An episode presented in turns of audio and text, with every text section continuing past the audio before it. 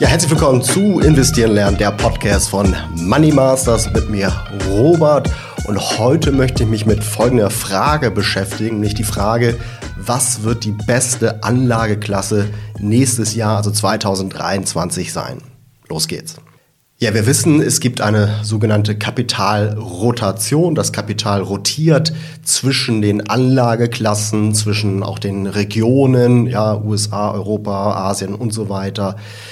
Äh, dann auch zwischen den verschiedenen Branchen. Also das Kapital hat immer mal so einen gewissen ja, Vorzug. Äh, es ist immer gerade irgendwas in Mode. Da geht das Kapital dann rein. Irgendwann geht es dann wieder woanders rein. Und jetzt wollen wir uns mal ganz genau anschauen, was gibt es für Anlageklassen und wo wird wahrscheinlich das Kapital nächstes Jahr reinfließen, weil das wird dann ja sozusagen im äh, Kurs, im Preis steigen, sodass man davon profitieren kann. Anlageklassen, ganz kurz äh, zur Erinnerung, was gibt es da überhaupt? Also es gibt natürlich Aktien, Immobilien, äh, Crypto, ja, also die ganzen Coins, die es da gibt. Äh, Gold fällt mir noch ein, natürlich auch andere Edelmetalle.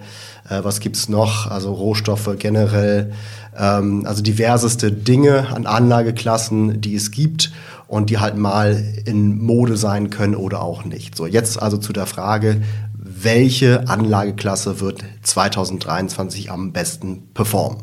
Ja, also ich stelle jetzt hier heute die These auf, ne? heute am 23. Dezember 2022 nehme ich das auf. Ich stelle die These auf, dass im Jahr 2023 Anleihen und da denke ich auch eher an europäische Anleihen am besten performen werden. Äh, da bin ich auch nicht der Einzige, der dieser Meinung ist, aber ähm, ich will das mal ganz kurz ähm, ja, begründen, warum ich das denke, warum das für mich einfach logisch ist.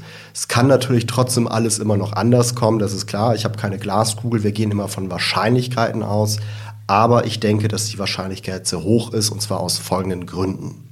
Ja, wir wissen, wie die Situation momentan aussieht. Wir haben Inflation, ja, die so hoch ist wie seit vielen, vielen, vielen Jahren nicht. Äh, das äh, ist in Europa der Fall, das ist in den USA der Fall. USA ist da vielleicht noch ähm, besser äh, weggekommen als Europa, aber generell ist das einfach ein großes Problem.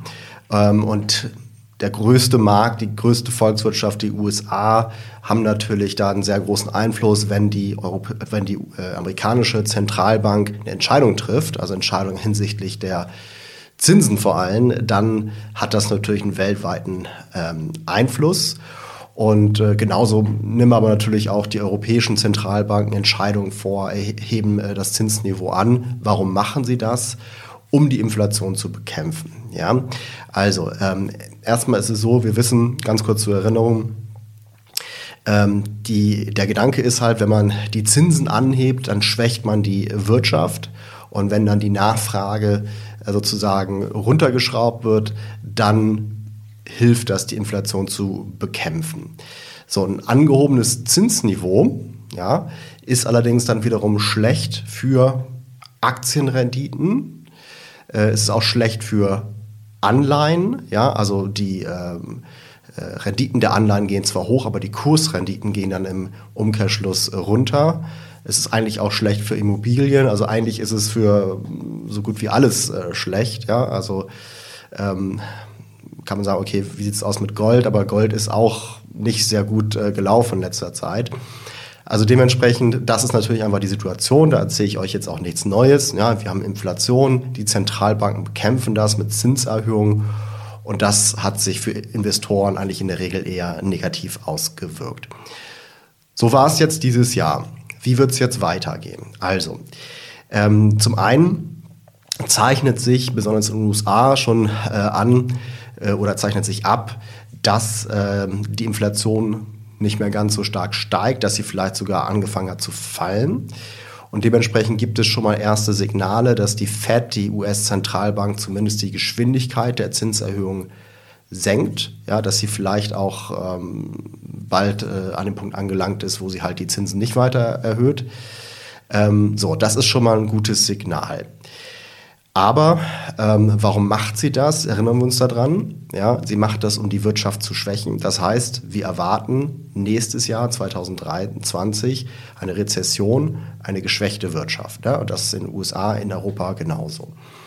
Ähm, das heißt, Das ist natürlich dann wiederum ein etwas negatives Zeichen für Aktien. Jetzt kann man sagen, okay, bei Aktien ist vielleicht äh, diese negative Entwicklung in der Wirtschaft schon eingepreist.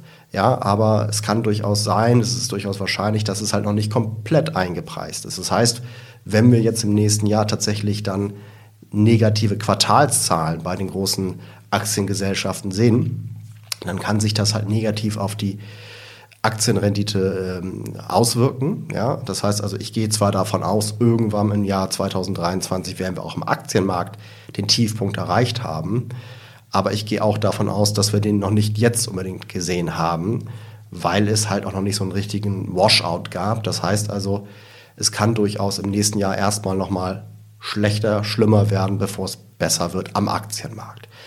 Bei den Anleihen sieht das allerdings anders aus. Äh, die Anleihen, hatte ich gerade gesagt, wurden auch negativ beeinflusst durch, die, äh, durch das Anheben des Zinsniveaus. Aber sie sind halt unabhängig von den Quartalszahlen. Das heißt also, da ist zwar, sage ich mal, ähm, ja, diese Auswirkung durch die also durch Anheben des Zinsniveaus, was jetzt allerdings ja wahrscheinlich aufhören wird oder nicht mehr ganz so stark ausfallen wird. Ähm, irgendwann wird es dann komplett sich da umdrehen.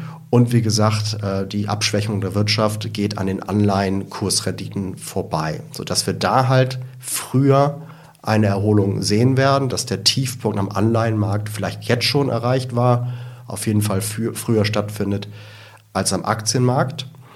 Und ähm, wenn wir jetzt nochmal genau uns da ein bisschen anschauen, Anleihen, welche Anleihen meine ich genau? Ja, also vor allem, welche Region meine ich da? Spreche ich jetzt nur von US-Anleihen, spreche ich von europäischen Anleihen oder was auch immer?